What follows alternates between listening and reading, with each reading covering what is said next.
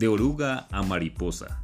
Todos sabemos que una oruga teje un capullo y un día se convierte en mariposa. Es un cambio tan profundo que se conoce como metamorfosis. Una de las definiciones de metamorfosis es alteración contundente de carácter. Eso te quiero hablar hoy. ¿Cómo pasar de esa oruga a una gran mariposa? Vamos a hacer esa metamorfosis similar. Vamos a tratar esos cambios por los que pasa cada persona, por los que pasas tú, por los que paso yo. Es en la transición de empleado a empresario.